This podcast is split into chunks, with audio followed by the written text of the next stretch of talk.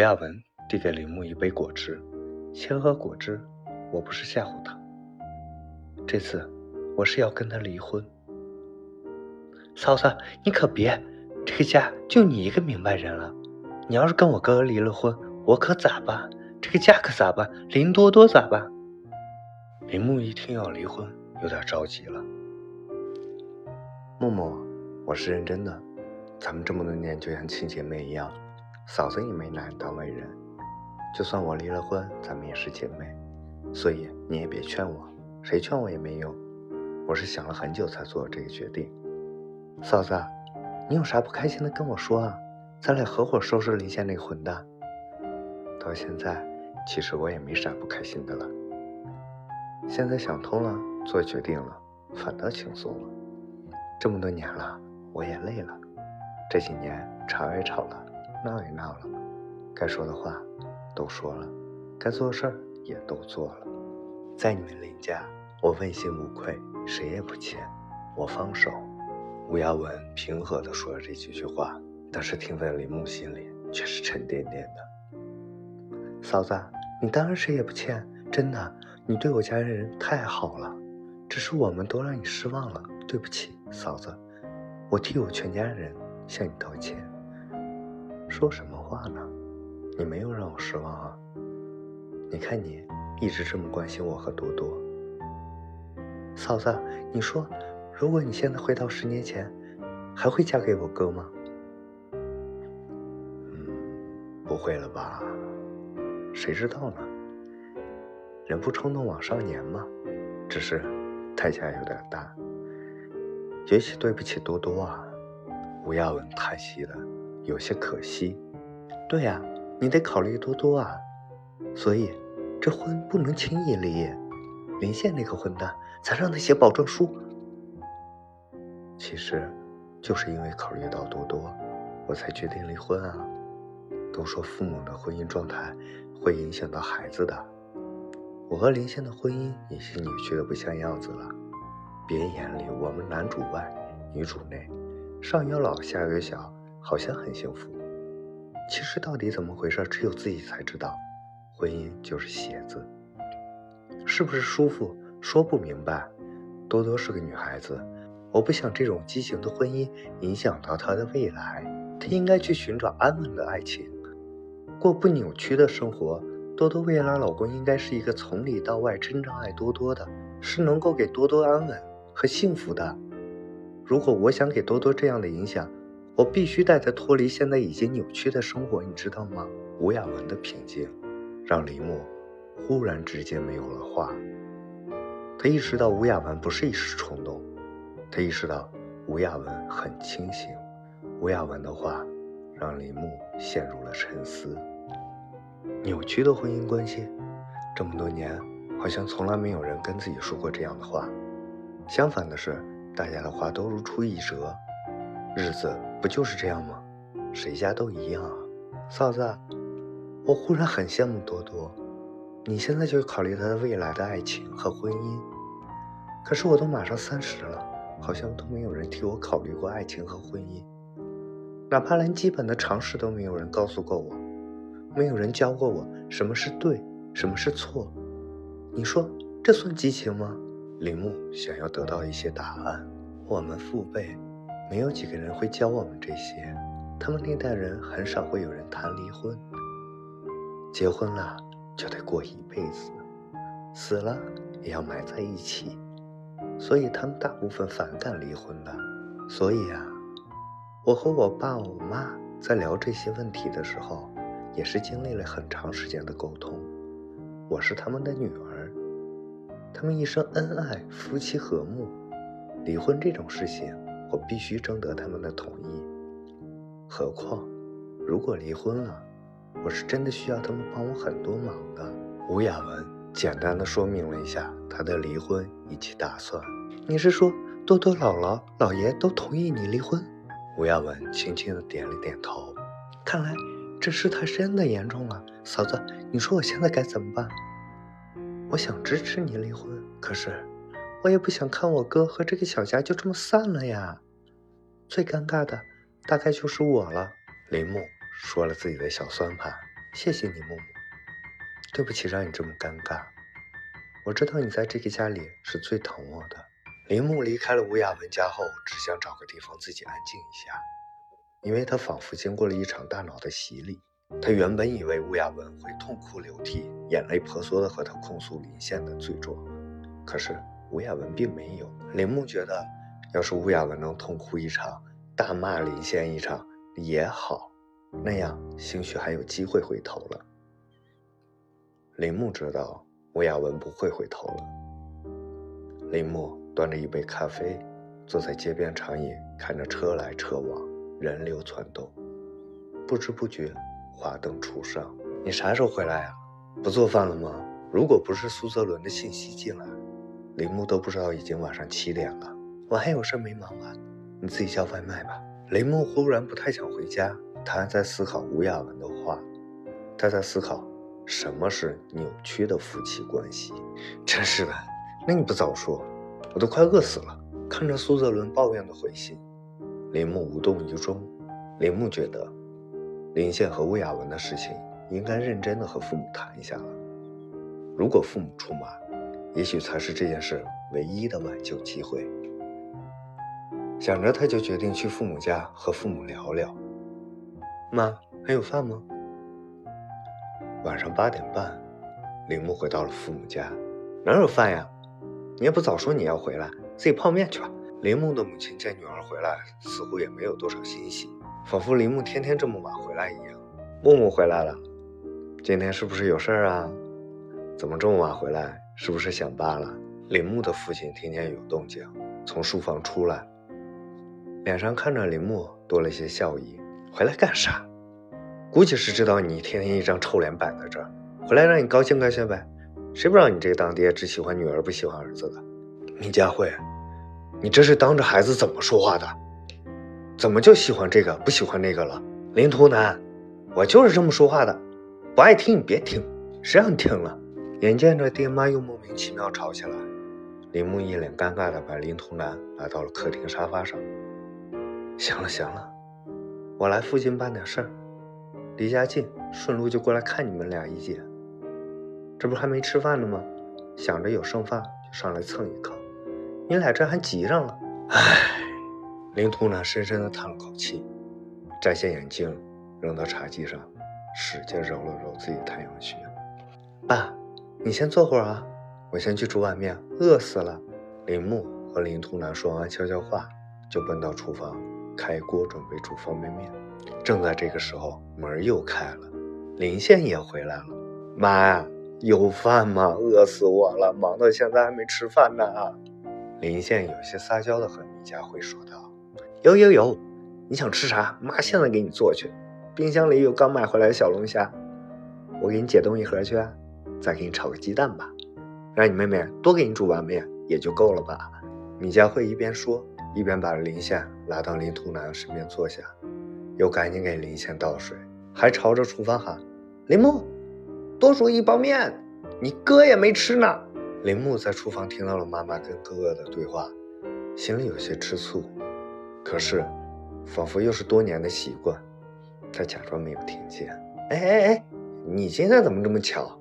怎么也回来了？林宪忽然进了厨房，站在林木的身后。你能不能不要吓我？烦死你了！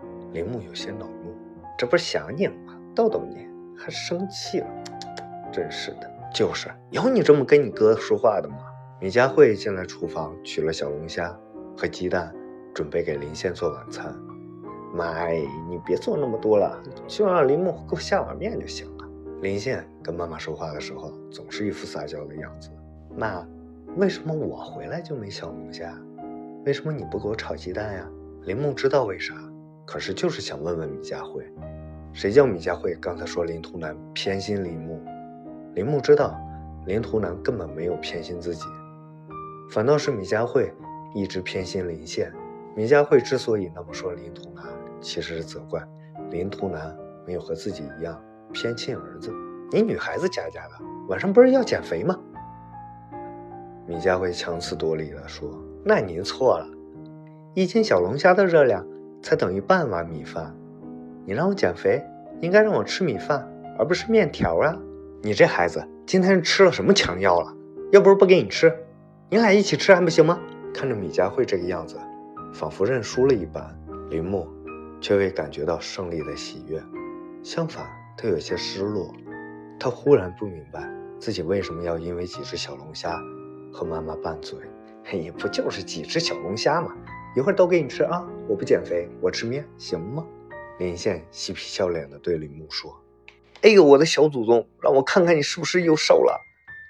你这么晚咋还没吃饭呢？那个吴雅文天天在家干啥呢？啥也不做，为啥不给你做饭呢？我得找他理论去。”米佳慧没等林宪和林木反应过来，就打电话给吴雅文，却意外地收到一阵忙音。嘿，这孩子！电话怎么打不进去了？你们快看看，是不是我电话坏了？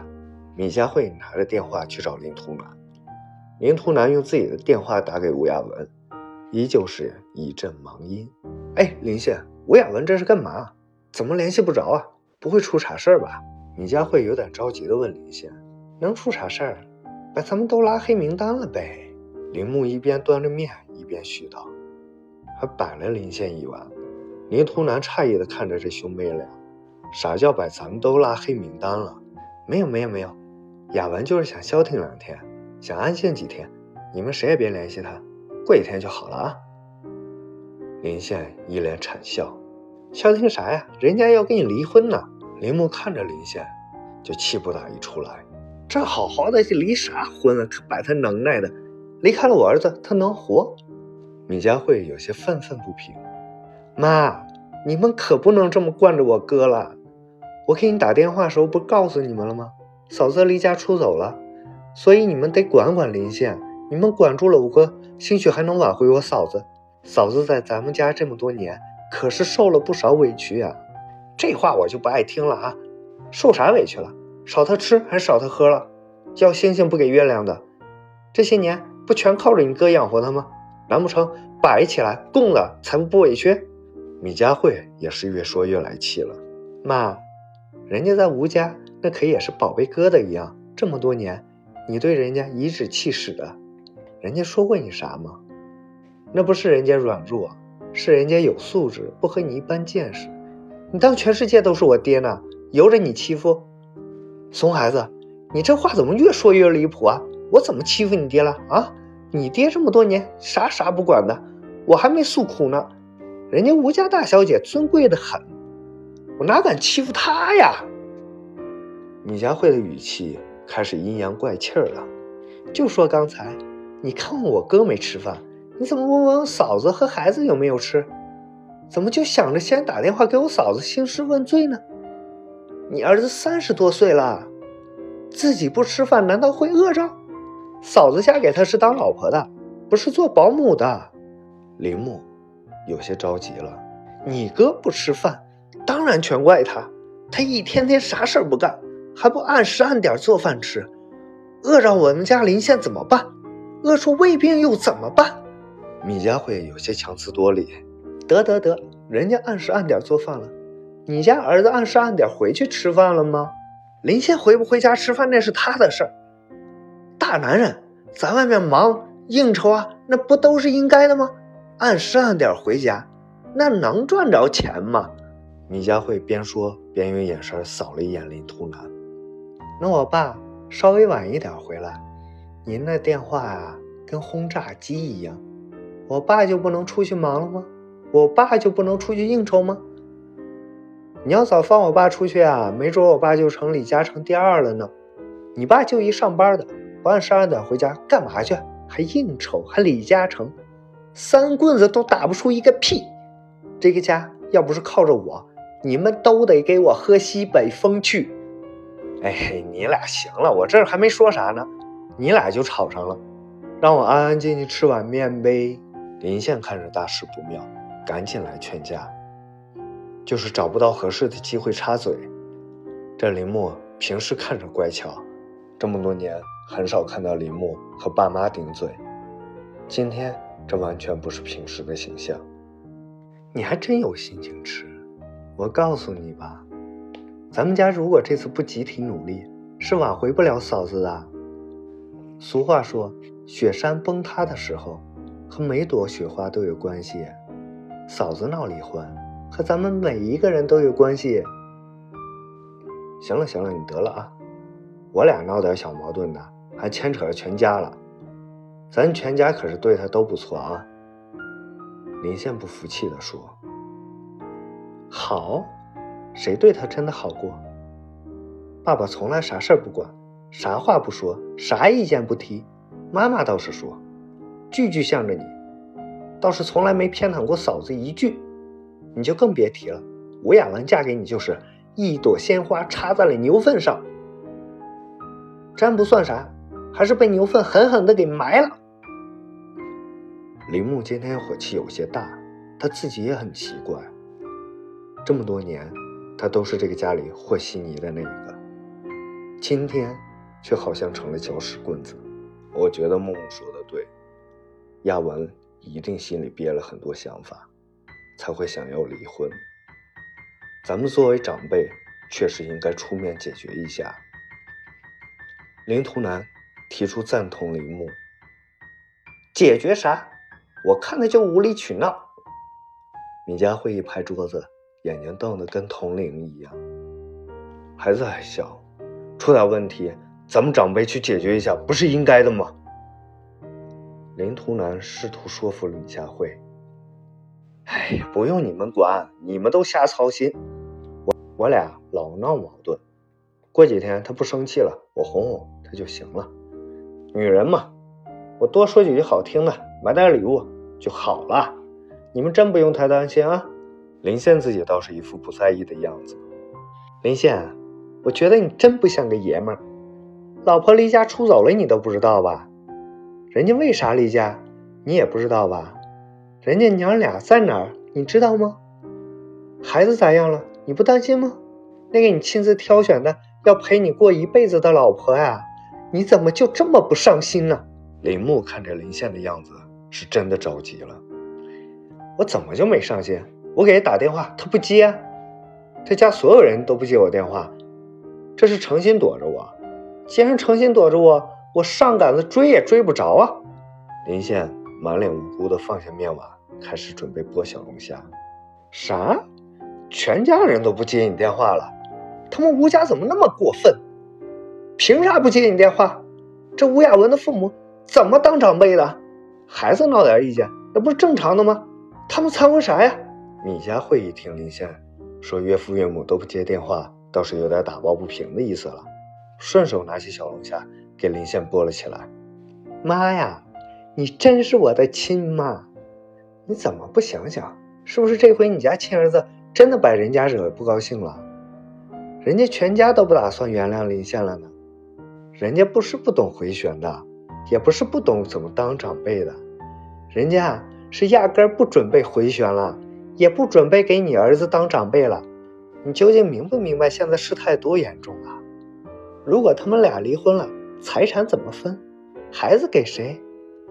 你儿子要过来，你儿子能带了吗？还是给你俩带？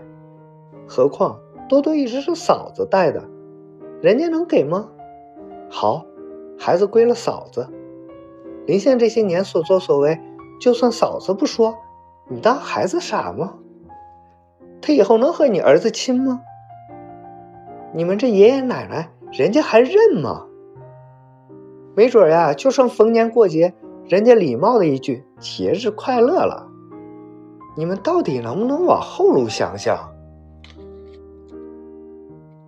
林木生气的噼里啪啦说了一大堆，抢过林宪的盘子和他发脾气。你还真的能吃得进去、喝得进去啊？我现在告诉你，吴雅文要是真的跟你离了婚，你那隔三差五才回家见一面的小棉袄，很有可能就跟别人叫爸爸喽。林木说完，全家人陷入了沉默。三个人，你看看我，我看看你。尤其是米佳慧和林宪，好像傻了一样。你这么一说，好像真是这么回事儿。哎，你说，万一离了婚，人家雅文还年轻，也不能不嫁啊。那岂不是孩子离我们越来越远了？米佳慧说着这话，自己有点没了底气。又看向林突南。哎，老头子，你说呀，咋办？咱们出面调解一下。林宪还陷在自己的沉默里，无法自拔。大概脑补着自己贴心的小棉袄和别人叫爸爸的画面吧。